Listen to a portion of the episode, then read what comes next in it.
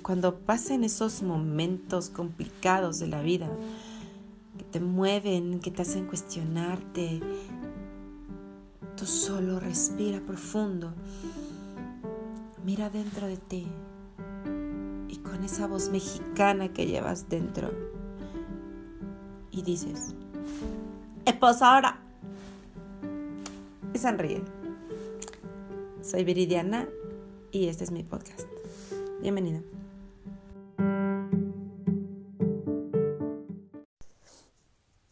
Que durante toda la vida vamos a tener muchas y diferentes pérdidas. Y hay pérdidas um, materiales, un trabajo, de una casa, una relación,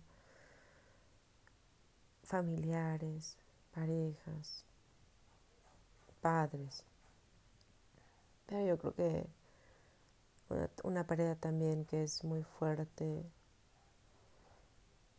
es cuando muere una mascota. Y más en mi caso, mm, era una mascota que llevaba seis años con nosotros. Mi hija tiene ocho, así que la mayor parte de su vida nuestro gato vivió con, nosotros. Y también para mí ha sido el gato que más ha durado conmigo. Ah, él falleció el día lunes y han sido días raros, fuertes y complicados. Eh, él siempre se levantaba conmigo a, a poner la comida a mi esposo. Cazaba animales, metía techalotes, metía pájaros, metía víboras, ratones. Era un cazador y se llamaba Totoro.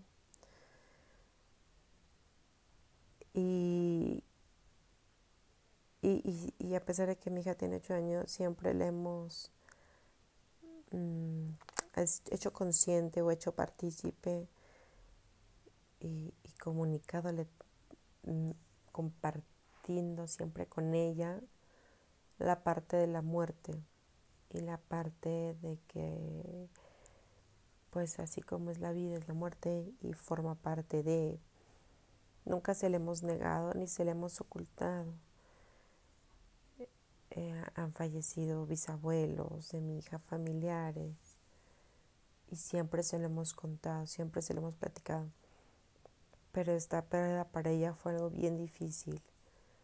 Y, todavía si estamos en casa y vemos algo o acordamos algo de, nuestro gato y nos ponemos a chillar las dos, ¿no? Porque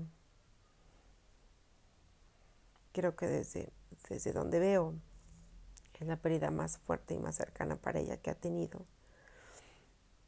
Y me hasta querer compartir esto, que creo que sí, eh, desde mi creencia y creo que lo sano y lo más natural es siempre tener, siempre ocupar estos ejemplos de la vida para poder hablar de la muerte con los hijos, en la medida de su tamaño, en la medida de su edad, hacerlos partícipes dependiendo de la persona. Digo, cuando fallecieron sus bisabuelos de de mi hija, ella estuvo ahí, ella estuvo en el velorio, estuvo en el entierro. Creo que en el primero tenía como tres años, pero ahí la trajimos, ¿no? Que lo vaya viendo como parte de la vida y como algo natural y nunca, nunca se lo hemos ocultado.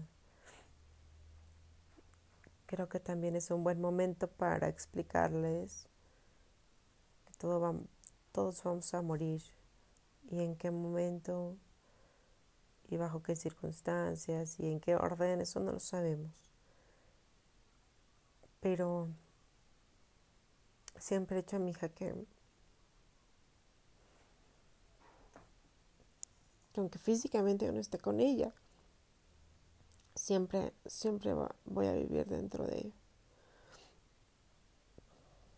Cuando enterrábamos a, a Totoro, y dije, acuérdate que Él siempre va a vivir en ti y que el amor que le tenemos, ese no se va a acabar.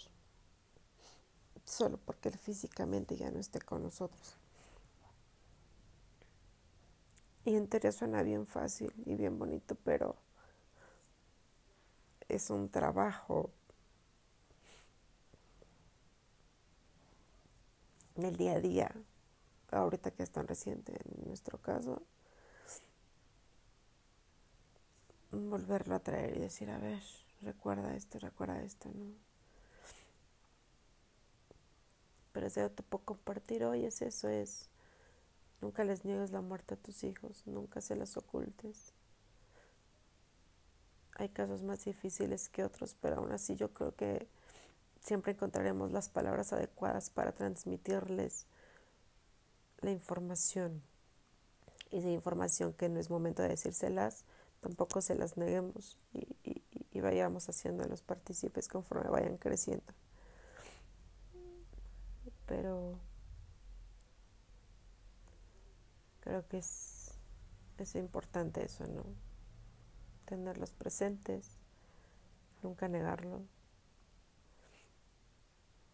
Y sobre todo recordarles eso, que, que a pesar de que físicamente esas personas o esos animales, esos seres queridos ya no estén con nosotros, mientras estén en nuestro corazón van a vivir. Y, y ya. vale. Si estás pasando por estas pérdidas, te mando un abrazo. Y como dijo ayer mi mamá, eso también va a pasar. Son momentos tristes y fuertes, pero